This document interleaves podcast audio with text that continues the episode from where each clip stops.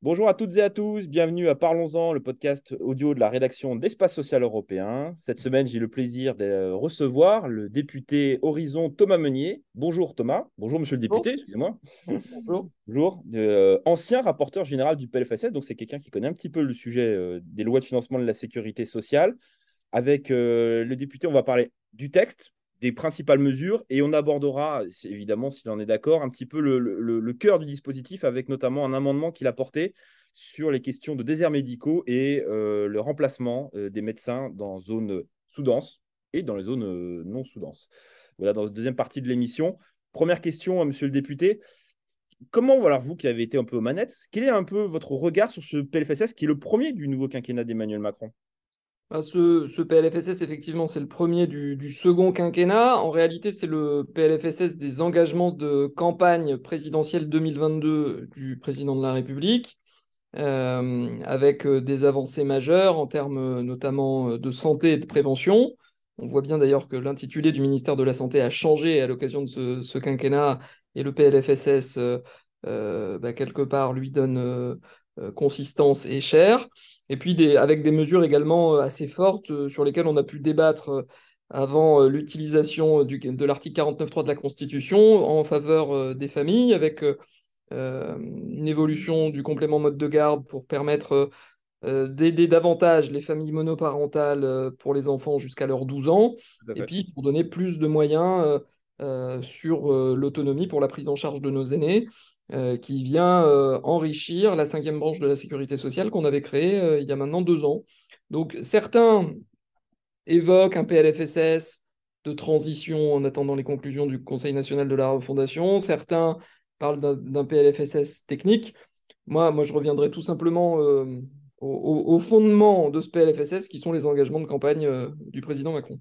Mais, mais ces fameux certains, est-ce qu'on peut aussi pas entendre un petit peu ce, entre guillemets ceux qui, ceux qui émettent? Si on prend par exemple les derniers volets, notamment les derniers enfin LFSS que vous aviez euh, portés, qui elles intégraient un certain nombre de mesures un peu plus euh, structurelles, on va dire. Alors certes, il y avait le Ségur, mais pas que. Ah, effectivement, j'ai eu l'honneur de porter deux PLFSS euh, qui étaient très consistants euh, avec des mesures très très fortes qui faisaient suite au Ségur de la santé. J'ai porté par amendement, euh, c'est mon amendement qui a créé la cinquième branche de la sécurité sociale. Euh, ça a engagé un, mouvement. On est en réalité dans la suite. Et, et, nul doute qu'avec les concertations, les négociations conventionnelles en cours, qu'avec les, concertations et, ce fameux CNR, D'autres euh, mesures viendront probablement euh, enrichir euh, les débats et les prochaines LFSS. il s'avère que, là, on est dans l'application des engagements du président et, fondamentalement sur la famille, sur l'autonomie et, notamment sur la, et également sur la prévention, on a pour le coup des mesures assez fortes. Après, on n'a pas des, on n'a pas des, création de branches de la sécurité sociale et du Ségur de la santé, euh, nous en on n'en aurait pas les moyens. Euh, et puis, euh, au-delà de ça, c'est aussi un, PLFSS qui montre que on, est, on, est sur la, ligne du rétablissement des comptes sociaux, des comptes publics. Et ça, c'est indispensable. Juste, on peut rentrer peut-être un peu dans le cœur du sujet. Il y a un amendement que vous avez porté qui a fait grand bruit, qui porte sur les déserts médicaux. Est-ce que, déjà, d'un premier point de vue, euh, premier point, repréciser le cadre de cet amendement et le contenu de cet amendement? Alors avec plaisir, parce que cet amendement a, fait beaucoup parler et, probablement qu'il va continuer un petit peu. Et, l'idée est de faire vivre euh, le débat. D'abord, qu'est-ce qu'il y a au fondement de ce dépôt d'amendement? Il y a un engagement du président de la République durant la campagne de dire qu'il faut avancer sur la régulation de l'installation des médecins pour rendre l'installation un peu plus homogène sur le territoire et puis l'écoute, l'accueil de milliers euh, de concitoyens dans ma permanence, dans toutes les permanences de députés euh, de France, qui nous disent à quel point il est difficile d'avoir accès aux soins pour bon nombre d'entre eux. 6 millions de Français n'ont plus de médecins traitants. 600 000 patients en ALD n'ont pas de médecin traitant non plus. Et donc, il faut trouver des solutions et agir. De ce point de vue-là, il n'y a pas une seule solution miracle. Euh, mais la régulation de l'installation euh, apparaît euh, comme un des leviers potentiels pour euh, agir dans la durée, en attendant l'effet de la suppression du numerus clausus que nous avons porté dans le quinquennat précédent. Alors, qu'est-ce qu'il y a d'inscrit dans ce PLFSS quand il arrive au Parlement? Il y a inscrit, alors tout le monde ne l'a pas vu d'emblée, l'ouverture vers le conventionnement sélectif, à l'article 22, alinéa 4, vous, pourrez vérifier. Et le conventionnement sélectif, c'est quoi? C'est de dire que euh, dans certaines zones qu'on considère comme non sous-denses ou comme mieux dotées que d'autres, euh, les médecins pourront continuer de s'installer s'ils le souhaitent. En revanche, ils seront plus conventionnés et donc les patients qui les consulteront ne seront pas remboursés. À la fois, c'est inefficace. Le dernier rapport chargé produit de la CNAM montre bien que les professions de santé qui sont sujets au conventionnement sélectif ont plus d'inégalités euh, à l'installation euh, que euh, les autres. Et en plus, c'est injuste, parce que finalement, ça fait payer aux patients le prix de, la disposition. Ils ne sont plus remboursés, ça crée une inégalité d'accès aux soins pour des raisons financières. Alors, qu'est-ce que, de fait, j'ai proposé? J'ai proposé dans mon amendement la suppression de cet alinéa sur le conventionnement sélectif, et j'ai fait une contre-proposition qui serait la création d'un nouveau régime d'autorisation à l'installation qui pourrait être géré euh, par l'ordre et qui ferait que pour une zone considérée comme sous-dense, ce qu'on appelle les AC, les zones, euh, d'accompagnement, les, les ZIP, les zones euh, d'intervention prioritaire, ce qui représente en réalité 87% du territoire, l'autorisation à l'installation serait automatique. C'est-à-dire que ça ne changerait absolument rien par rapport à aujourd'hui pour les médecins qui souhaitent s'y installer. En revanche, l'autorisation à l'installation serait conditionnée pour le reste du territoire, c'est-à-dire les zones qui ne sont pas considérées comme sous-denses ou qui en réalité, parce qu'on est dans une situation de pénurie globale, sont, en, moins sous-denses, donc pour 13% du territoire. Pour s'y installer, il faudrait soit prendre la suite d'un médecin qui cesse son activité, selon qu'il parte à la retraite, selon qu'il déménage, que sais-je, soit pouvoir s'installer euh, normalement, mais en donnant en contrepartie un exercice secondaire en zone sous-dense. Et je renvoie ces deux conditions dans leur mise en application à la convention médicale pour que ce soit les médecins entre eux et en négociation aussi avec euh, l'assurance maladie qui euh, organisent les conditions euh, de, mise en œuvre de cette mesure, de la même façon que j'ai proposé, mais c'est une mise de départ pour lancer le débat, que ce soit l'ordre qui donne les autorisations. Et avec cette disposition-là, si elle venait être, euh, si elle venait à être euh, adoptée, aujourd'hui elle n'a pas été retenue par le gouvernement dans le 49.3 déclenché à l'Assemblée nationale en première lecture, la réalité c'est qu'on met un terme à l'accroissement des inégalités à l'installation entre les territoires. Et euh, tout, en, tout en restreignant de façon très modeste la liberté d'installation des médecins vu les conditions relativement souples d'autorisation dans les zones non sous-denses. Et puis, ça permet aussi de réfléchir le problème autrement. C'est-à-dire que plutôt que de dire on va envoyer des médecins dans des déserts médicaux, souvent en parlant des jeunes euh, qui finissent tout juste leur formation, ce qui me paraît ne pas être la solution la plus adéquate. Qui est prévu dans la euh, quatrième année, logiquement. C'est ça qui est nouvellement créé. Exactement, on pourra en parler. Euh, là, pour le coup, on inverse le problème et on dit bah, peut-être qu'il y a des zones où effectivement il y a moins de difficultés et peut-être qu'on peut réorienter. Il faut quand même se dire que 13% du, territoire, euh, c'est une contrainte qui est relativement faible. Je, dire, sur un département comme la Charente, alors vous pourrez me dire il est, il est, un peu rural, mon département. En réalité, tout le département est en zone sous-dense, y compris Angoulême, la ville-centre, qui fait près de, près de 50 000 habitants. C'est pas une petite ville, on est, on est à 30 minutes de Bordeaux.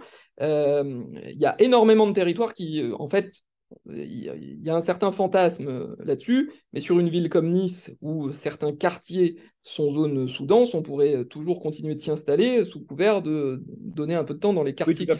c'est moins, moins, restrictif que ça. c'est moins, restrictif et ça me semble plus efficace que le conventionnement sélectif, sélectif plus juste, pas très compliqué.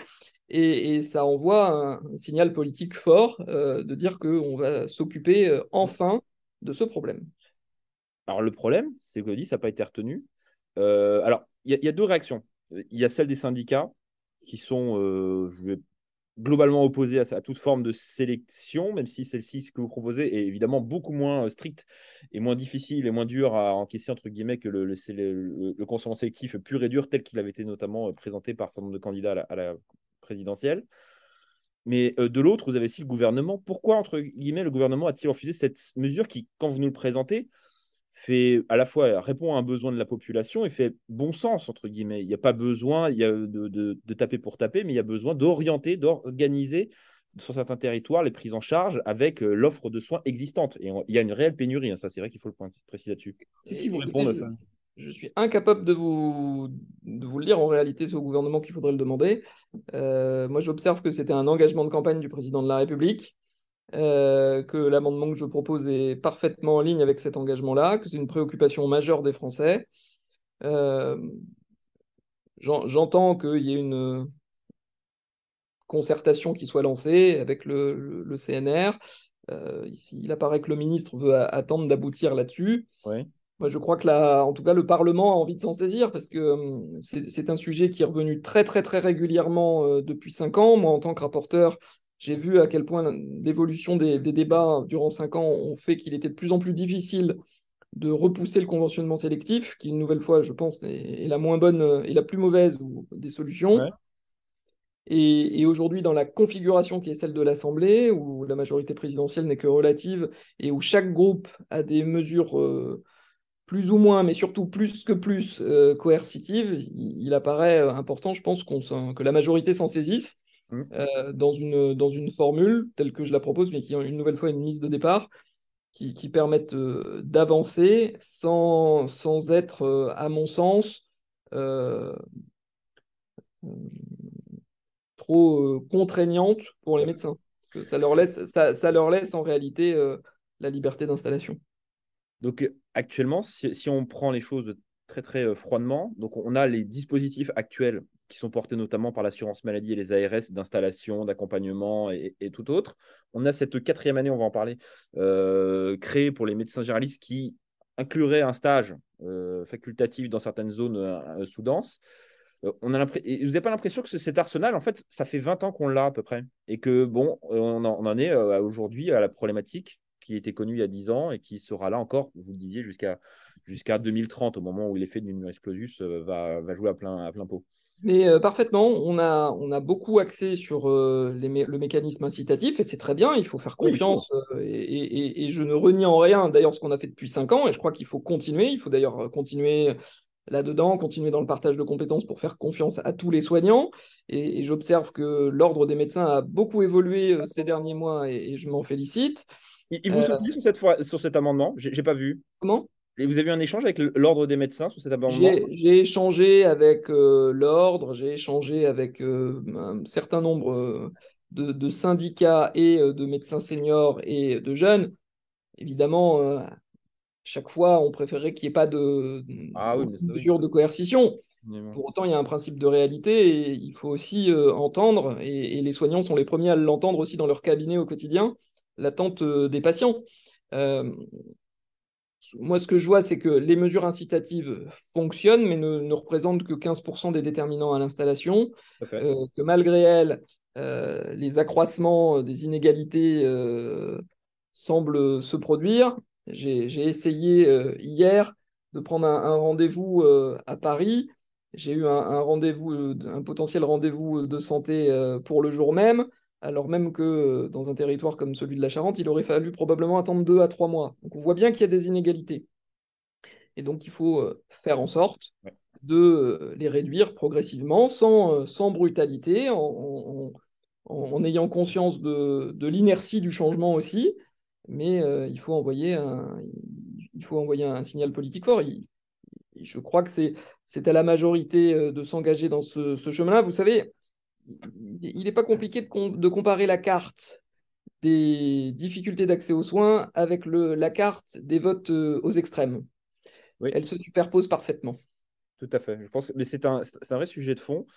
Euh, et, si vous le dites, c'est vrai que les attentes de nos concitoyens sont, fondamentales. Et il y a une forme de décalage parce que toutes les études d'opinion montrent que les, citoyens, entre guillemets, accompagneraient et soutiendraient le gouvernement, quelle que soit euh, la forme, quel soit votre modèle qui est un peu plus, on va dire, euh, progressif et modéré, jusqu'à des formes, entre guillemets, un peu plus extrêmes qui, amèneraient à un conventionnement sélectif. Mais là-dedans, il y a, vous dit, il y a les parlementaires qui, une partie des grandes parties des parlementaires qui vous accompagnent. Il y a aussi, ce sont patients, non? Est-ce que là-dessus, ils vous accompagnent Vous les avez changés avec eux? Ils ah. être moteurs? Globalement, parmi les parlementaires, il y a un soutien assez franc à mon amendement. Et, d'ailleurs, un certain nombre de groupes parlementaires l'ont repris euh, euh, de leur côté en, l'adaptant, en le durcissant d'ailleurs souvent. Oui, euh, et, avec les patients, pour ceux avec lesquels j'ai pu en, discuter, il y a effectivement un soutien assez fort. Donc le CNR. Certains pouvant parfois me dire qu'ils aimeraient même aller plus loin. Mais oui, c'est vrai que c'est parfois, oui, ils, sont sur des positions un peu plus euh, rudes. Le, CNR, vous en avez parlé à plusieurs reprises dans notre échange. Euh, est-ce qu'il faut en attendre monts et merveilles Parce que en échangeant avec les uns et les autres, on se rend compte que on n'est pas forcément sur une forme de Ségur de la santé, entre guillemets, ville-hôpital. On est plutôt sur euh, des logiques territoriales, sur une conception du dialogue, plus que sur des mesures opérationnelles. Écoutez, si euh, dans chaque territoire, euh, le, fait du CNR permet de remettre tout le monde autour de la table, notamment après une période de, pandémie euh, qui a, été difficile pour tous, et que ça permet d'en faire le retour d'expérience, de, trouver quelques coopérations nouvelles, quelques fonctionnements plus adaptés au territoire, ce sera positif. En, dehors de ça, on n'est pas vu encore de, de, de commande de livrable de conclusion du CNR, euh, quel qu'il soit, de façon globale ou, thématique. Euh, voyons, euh, voyons comment se déroulent les réunions. Elles commencent tout juste en réalité hein, sur, sur le territoire. Voyons ce qu'il en ressort. enclencher du débat, de la discussion, des échanges, c'est toujours positif. C'est vrai. Mais est-ce que vous ne pensez pas que l'analyse, qui est en général une force et un talent français, parce que ça fait 30 ans qu'on fait des excellents rapports, que le monde nous envie, c'est souvent le coup d'après où on est un petit peu moins bon, c'est-à-dire la transformation en mesures concrètes? Vous savez, je pense en, matière, en matière de diagnostic du système de santé, je pense qu'il est fait, refait, re-refait, partagé, connu, consensuel.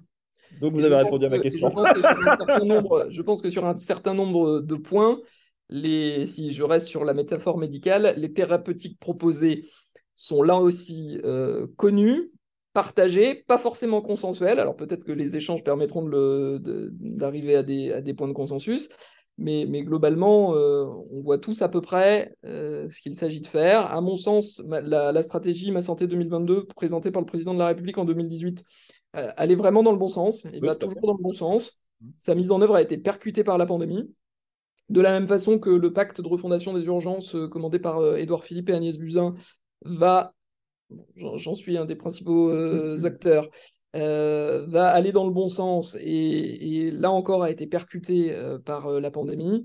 Il s'agit de reprendre exactement où en étaient tous ces chantiers, les redémarrer pour ceux qui ne le sont pas encore et, et d'aller encore un peu plus loin. Il y a un certain nombre je dis souvent au gouvernement que la première des réformes en santé, ce serait déjà d'appliquer tout ce qui a été voté euh, ces cinq dernières années, parce qu'on est en attente d'un certain nombre de textes d'application. Maintenant, il faut qu'on avance. Les, Français l'attendent. Tout à fait. Dernier mot, donc le PLFSS, il y a eu le 49.3. Alors, euh, on enregistre pour euh, la transparence de nos auditeurs, on enregistre le jeudi 27 octobre. Quelle est la suite qui va être donnée au, texte? Maintenant qu'il y a le 49.3 sur un certain nombre de, de pans du PLFSS ont été adoptés alors, on attend euh, la fin du dépôt des motions de censure pour savoir s'il y a une motion de censure, mais ça ne fait guère de doute. Euh, une fois que la motion de censure aura, sur la quatrième partie du PLFSS aura été examinée et je l'espère rejetée, le PLFSS sera considéré comme adopté par l'Assemblée nationale. Il partira donc, comme euh, c'est tout à fait normal, en première lecture au Sénat. Donc, il reviendra dans quelques semaines à l'Assemblée nationale en nouvelle lecture et ce sera le moment de parler à nouveau de santé, d'accès aux soins. On a eu un débat malheureusement escamoté où on n'a pas pu aborder les sujets de santé à l'Assemblée nationale. Et j'espère que la nouvelle lecture euh, nous permettra euh, de le faire cette fois-ci. Merci beaucoup, monsieur le député. Merci d'avoir répondu à nos questions, en toute franchise en plus. Hein, c'est vraiment. Euh, et à la, un horaire matinal, on sait que les séances en ce moment sont un peu nocturnes, un peu compliquées. Donc merci à vous d'être rendu disponible. Merci à nos auditeurs de nous avoir écoutés encore une fois et on se retrouve la semaine prochaine pour un autre numéro de notre podcast d'Espace Social Européen. À très bientôt, au revoir.